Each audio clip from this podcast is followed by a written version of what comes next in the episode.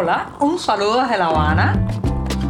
Les habla Joanny Sánchez, cubana, periodista, ciudadana, y les traigo este cafecito informativo recién colado y sin azúcar para despertar.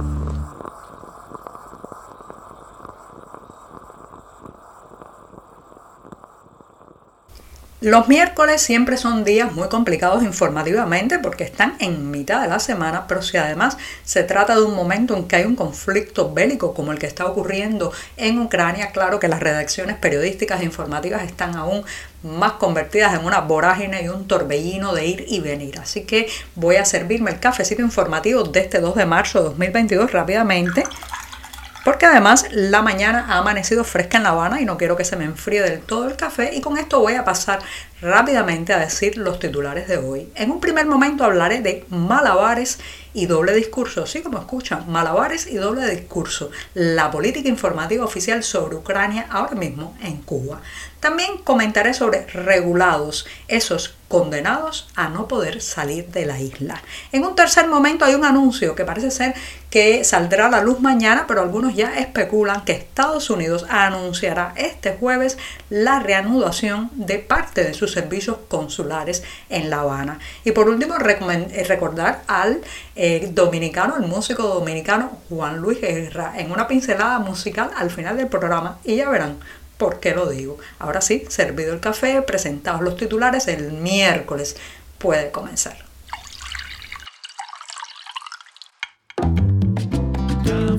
Si eres de los que te gusta estar bien informado, síguenos en 14ymedio.com.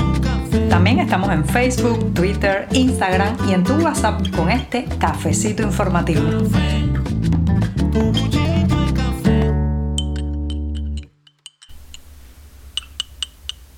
Termino de revolver el cafecito que ya se ha refrescado algo, así que no voy a demorar mucho el primer sorbito del día.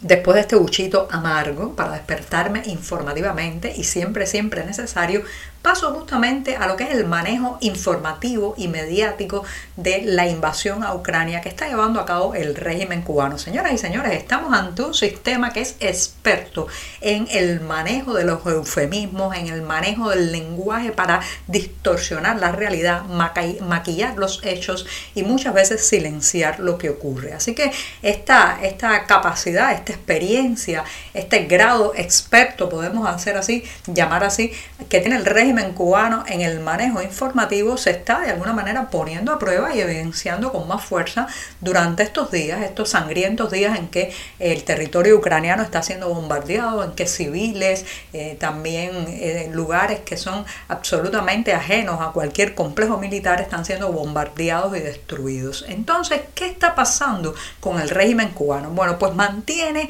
un malabar constante, digamos, una especie de cuerda floja del lenguaje para contentar a unos u a otros, pero claro está, su postura, su posición clara es de apoyo al Kremlin y a Vladimir Putin. Ayer, ayer lo hemos visto este martes ante la Asamblea Nacional General de la ONU, un representante cubano que mostró su posición de apoyo a Rusia en la invasión a Ucrania y votó, eh, después la delegación de La Habana votó en contra de la celebración de un debate que inició el lunes en este foro, un debate que pretende de alguna manera terminar con una resolución de condena a Moscú. Y mientras ocurre eso, pues La Habana también maneja eh, frases como eh, buscar una solución o una salida diplomática, tratar de llegar a un acuerdo de paz en, en el conflicto, pero todo esto muy bien apuntalado con el irrestricto apoyo a las decisiones del Kremlin. Esto es importante porque este manejo del lenguaje que parece por momentos en que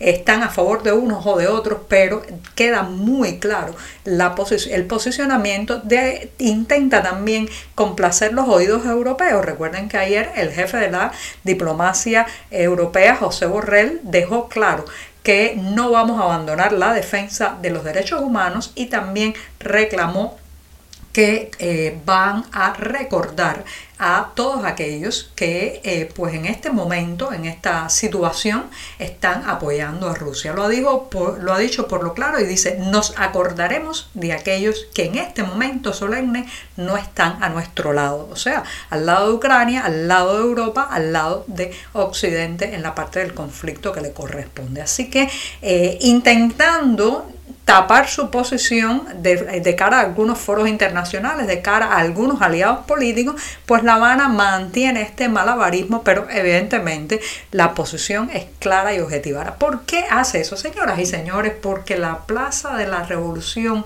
es profundamente oportunista, no tiene ideología, su ideología, su ideología es la sobrevivencia y la conveniencia.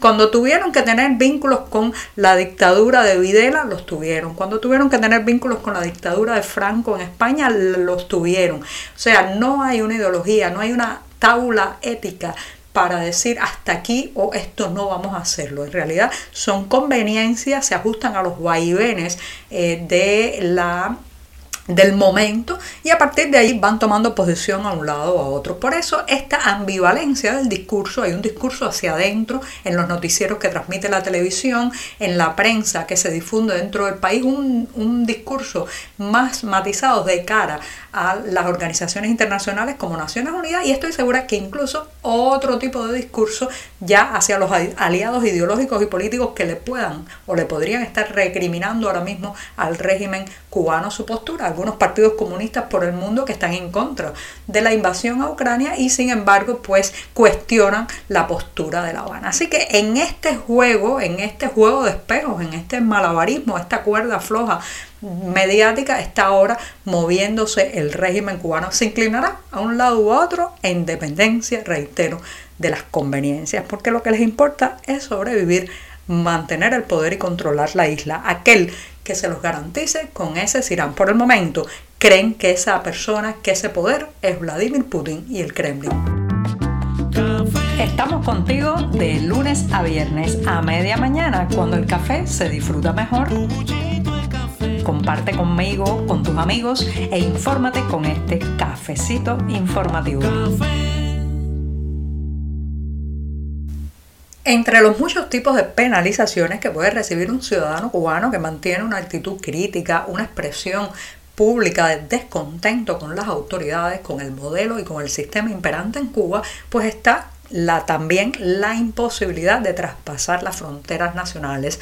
Hace unos días hablábamos aquí del caso de Anameli Ramos, que está ahora mismo impedida de regresar a su país donde reside, pero también está el drama de decenas, quizás cientos o miles de personas que están bajo la categoría de regulados. Sí, regulados con ese eufemismo se etiqueta oficialmente a aquellas personas que tienen una prohibición de viaje eh, fuera de la isla. Lamentablemente, por ejemplo, en el equipo de nuestro diario digital 14 y medio tenemos al menos tres colegas que están regulados desde hace varios años y no pueden viajar fuera de la isla. Esto, señoras y señores, es un drama porque por un lado, restringe el derecho a la movilidad, eh, eh, la posibilidad del individuo de eh, interactuar, salir, conocer otros espacios, también pues digamos que sumergirse en las experiencias de estar fuera de Cuba, pero por otro se convierte en un castigo que intenta pues hacerle saber a la persona que solo se le dejará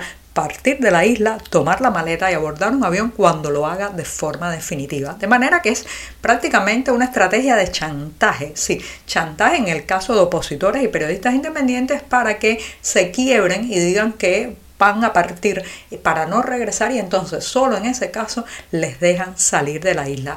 Pero también hay muchos regulados, están por ejemplo en el sector médico, en el sector de algunas profesiones que llamemos vitales o estratégicas para el régimen, hay muchas personas que están impedidas de salir del país por temor a que no regresen en este caso. Y bueno pues las autoridades esgrimen el derecho a proteger lo que podemos llamar su eh, caudal científico, su caudal profesional. Pero lo cierto es que ahora mismo el hecho de poner un pie fuera del país, salir por el aeropuerto eh, de La Habana o cualquiera en el territorio nacional se convierte también en un mecanismo de coacción, en un mecanismo de amenaza y en un mecanismo para amordazar y silenciar a la ciudadanía. Así Así hay muchos regulados en este país. Todo apunta a que este jueves la administración estadounidense anunciará la reapertura, si no total, al menos parcial, de sus servicios consulares en La Habana. Sí, según la agencia de prensa Reuters y también fuentes consultadas por el diario 14 y medio, este jueves en la tarde, en una conferencia de prensa en La Habana, el encargado de negocios de la Embajada de Estados Unidos, pues anunciará la reapertura de parte de esos servicios consulares. Se especula que puedan ser fundamentalmente aquellos eh, pues vinculados con los llamados visados de eh, reunificación familiar o visas de migrantes. Lo cierto es que esto puede poner fin a largos años en que las familias cubanas que estaban en medio de esos procesos tenían que viajar a terceros países para desde allí, como por ejemplo Guyana, eh, comenzar o realizar parte de sus trámites, algo que estaba encareciendo muchísimo todo el proceso. Había una gran presión eh, desde Estados Unidos a los familiares que trataban de llevar a sus parientes desde la isla y se encontraban con cifras altísimas de gastos para trasladar a estos familiares hacia un tercer país, costear ahí el alojamiento, la manutención, los vuelos en espera. Eh, de que fuera aprobado su visado de migrante. Así que reitero, parece ser, todo apunta que el próximo jueves en La Habana se, se anunciará el restablecimiento de parte de los servicios consulares en la Embajada de Estados Unidos de la capital cubana.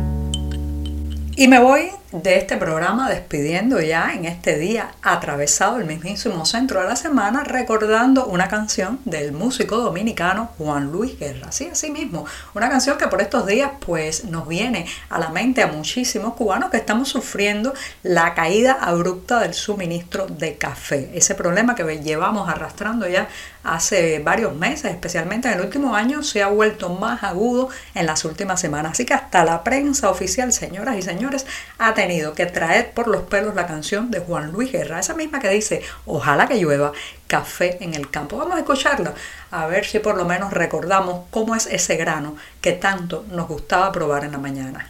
Muchas gracias esta mañana. Por hoy es todo. Te espero mañana a la misma hora.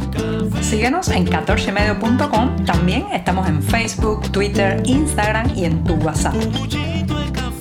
Olvides, claro está, compartir nuestro cafecito informativo con tus amigos.